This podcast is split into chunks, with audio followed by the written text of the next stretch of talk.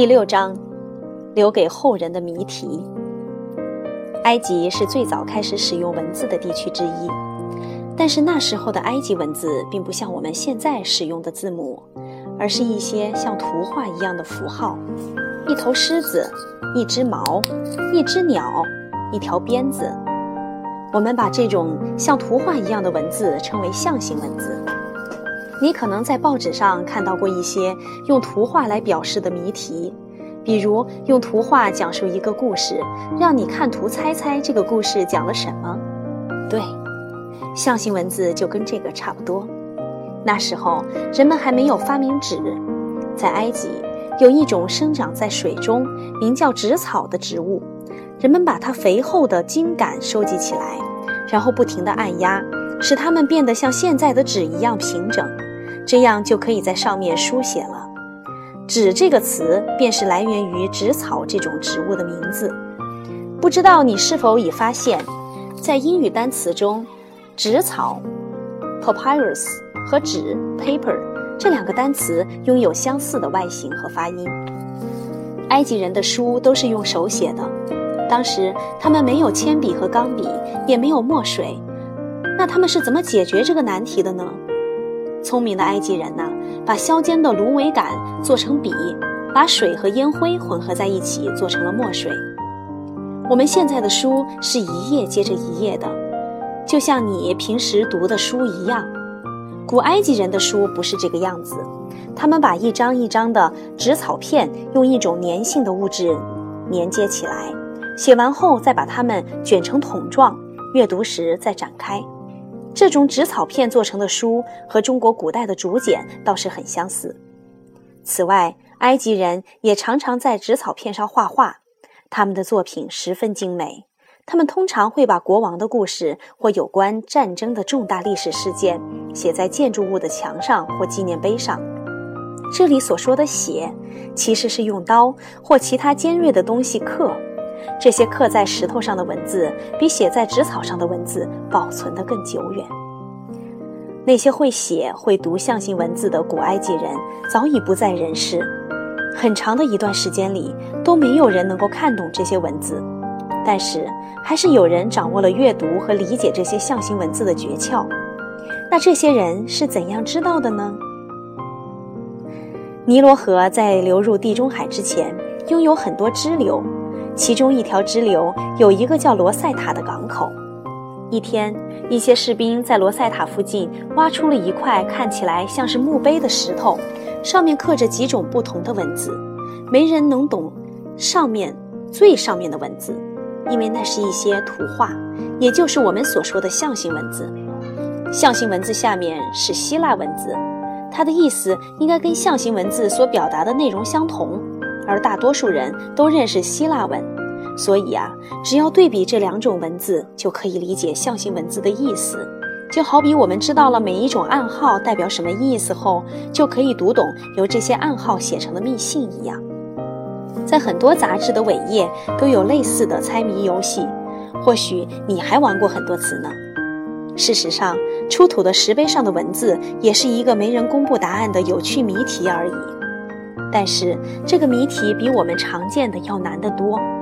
有个非常聪明的人，用了近二十年的时间才完全将其破解。你可能会觉得花二十年的时间去破解一个谜根本就不值得，但是他为人们找到了一把解开埃及象形文字之谜的钥匙。有了这把钥匙，人们就可以看懂埃及的象形文字，也能知道在很久很久以前发生在那里的故事了。那块石头现在陈列在伦敦的大英博物馆里，因为它是在罗塞塔港被发现的，所以被称为罗塞塔碑。它非常重要，也非常有名。如果没有它，我们就无从得知埃及的历史了。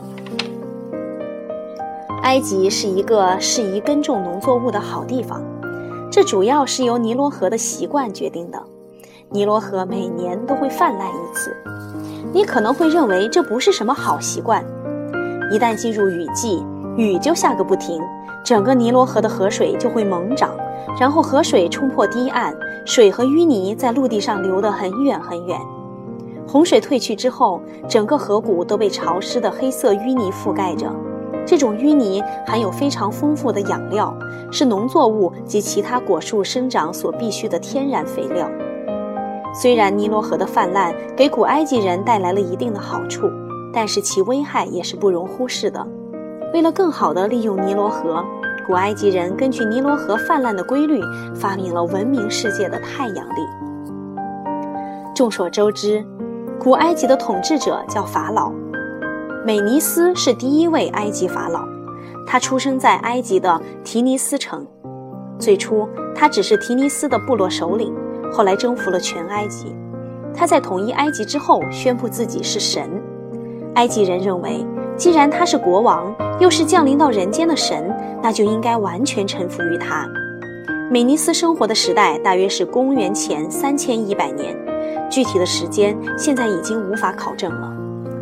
在古埃及，人们被划成不同的等级，并且是世袭的等级。也就是说，父母是哪个等级，他们所生的孩子也属于这个等级。等级身份一旦被确定，几乎没有人能够改变。在所有等级中，排在第一位的是僧侣。他们不是现在教堂里的教士或牧师，因为那个时候还没有教堂呢。每个人都必须遵守僧侣制定的。宗教教义和行为规范，就像现在的人必须遵守法律一样。僧侣拥有很多身份，医生啊、律师、工程师等等，他们普遍受过较好的教育，所以只有他们才能阅读和书写象形文字。你可以想象，对于平民来讲，学习象形文字是一件多么不容易的事。士兵是仅次于僧侣的上等阶级，在士兵之下就是下等人了。包括农民、牧羊人、店主、商人和手工业者，排在最下等的是猪官儿，也就是那些专门养猪的人。美国人信仰上帝，但古埃及人不一样，他们信奉多神教，敬奉着成百上千个男神和女神。他们相信万物有灵论，认为特定的神掌管和主宰特定的事物，例如农神掌管农场。家神掌管家庭等，在这些神中，有些是善神，有些是恶神，但是古埃及人并没有区别对待他们，而是一视同仁地向他们祈祷，给他们献祭。这些神的首领是欧西里斯，他的妻子是伊西斯。欧西里斯是掌管阴间的神，同时也是生育之神和农业之神。他有一个长着鹰头人身的儿子，名叫荷鲁斯。